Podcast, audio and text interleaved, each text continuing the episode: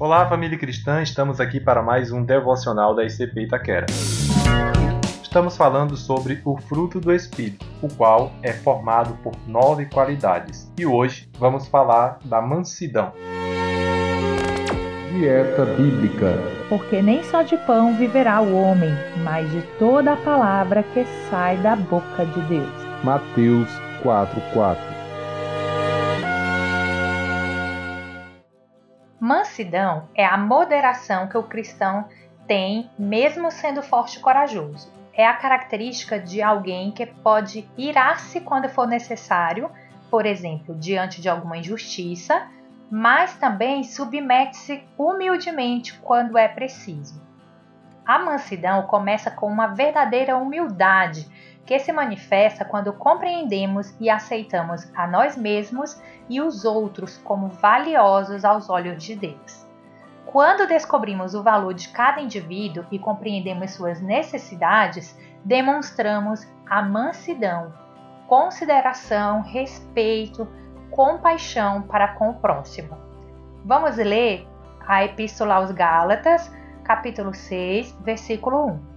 Irmãos, se algum homem chegar a ser surpreendido na alguma ofensa, vós que sois espirituais, encaminhai o tal com o espírito de mansidão, olhando por ti mesmo para que não sejas também tentado.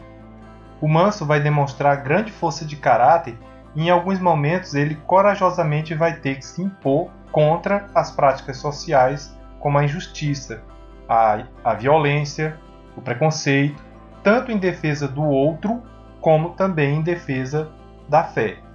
Em 1 Pedro 3,15, nós lemos o seguinte: Antes santificai ao Senhor, Deus, em vossos corações, e estáis sempre preparados para responder com mansidão e temor a qualquer que vos pedir a razão da esperança que há em vós.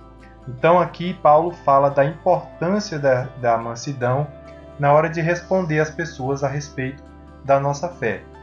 E um grande exemplo dessa mansidão é o próprio Senhor Jesus Cristo, que quando esteve aqui na terra se impôs contra essas práticas sociais daquela época e acolheu crianças, publicanos, pecadores, pessoas que a sociedade tratavam com inferioridade, né?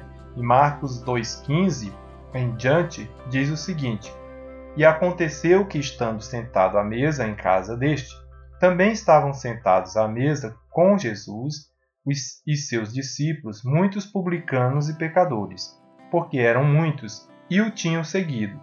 E os escribas e fariseus, vendo-o comer com os publicanos e pecadores, disseram aos seus discípulos: Por que come e bebe ele com os publicanos e pecadores?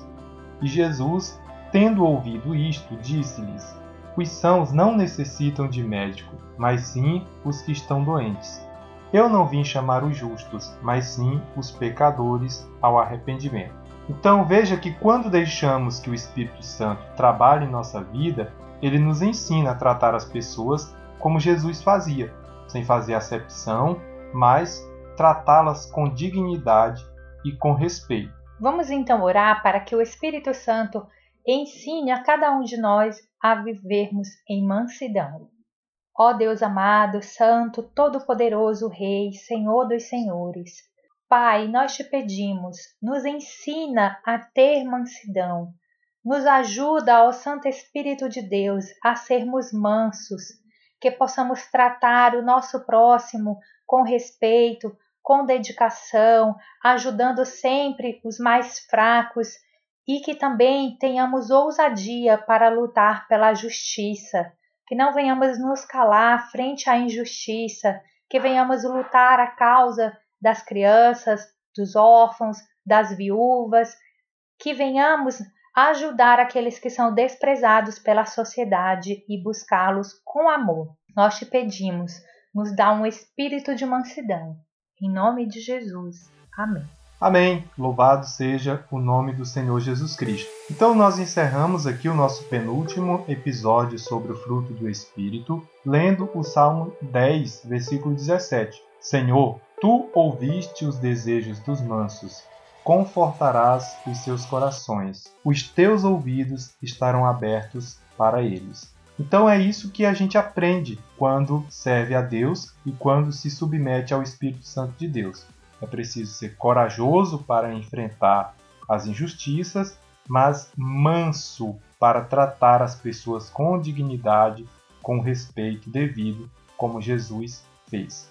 Então, que o Senhor abençoe a sua vida, meu amado ouvinte, e até o nosso próximo episódio.